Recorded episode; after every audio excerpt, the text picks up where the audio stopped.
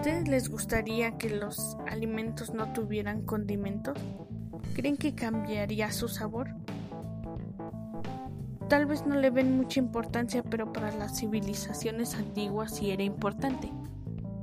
Hola, ¿cómo están amigos? Espero que bien y hoy les quiero compartir una historia que no conocían sobre la cocina y esta historia la protagonizan las especies, mejor conocida como los condimentos. Las especies son sustancias de origen vegetal que se utilizaban para sazonar y conservar los alimentos. Son muy aromáticas y pueden mezclarse para lograr combinaciones agradables al paladar. La mayoría proviene de Asia, unas del Mediterráneo y otras de América.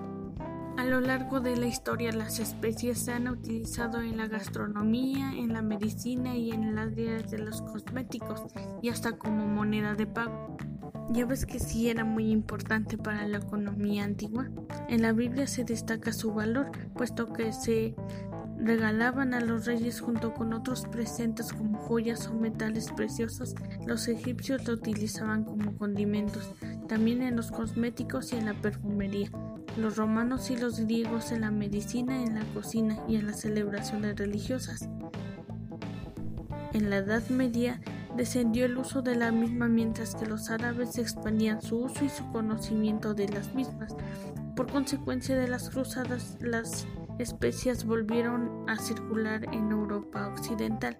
Alrededor del siglo XIV era frecuente la condimentación de alimentos, a excepción de los reinos cristianos del norte de la península ibérica. En poco tiempo se usaron bastante en la elaboración de salsas. En los siglos XVIII y XIX, el inicio de las primeras salsas industriales y las especias jugaban un papel muy importante, ya que caracterizaban una marca de otra. Empezó a ser tan pero tan importante que buscaban formas de exportar grandes cantidades de producto, mientras que los egipcios buscaban esas rutas, los fenicios hacían mercados de especies y así iniciaría un nuevo comercio. Genova y Venecia juegan un papel muy importante ya que ayudaron a su prosperidad.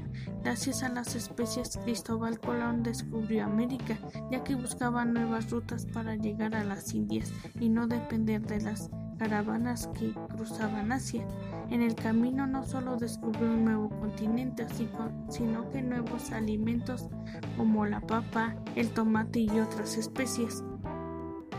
Lo mismo sucedió con los portugueses pasaron por África y encontraron especies desconocidas. Obtuvieron el monopolio comercial, seguido de los holandeses, los ingleses y franceses, pero llegaron a su fin de estos monopolios en el siglo XIX. Y pues actualmente puedes encontrar un gran número de especies para aromatizar tus platillos favoritos, pero Obviamente que en la cocina que tú vas a tener para ti eh, no vas a utilizar todos, solo los más comunes. Lo que siempre debes de tener en tu cocina, pues en primer lugar estaría el orégano, la canela, el anís, el laurel, la pimienta, el comino, el perejil, la mejorana, la cebolla, la vainilla, el tomillo, la hoja santa, el clavo y el ajo. Otros también importantes es el espazote y la hierbabuena. Todos estos condimentos pues los puedes usar en caldos, en pastas, en sopas, pero cada uno tiene sus propiedades en específico.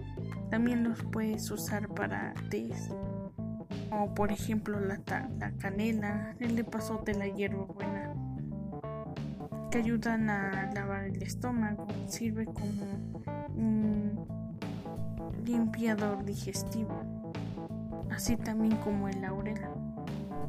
Ya para acabar les recomiendo que los conserven en frascos de vidrio, em, pues no es necesario conseguir los nuevos. Los frascos de café soluble o de Gerber son muy apropiados y estos evitan que se mojen y se conserven secos y no pierdan su intensidad, su aroma.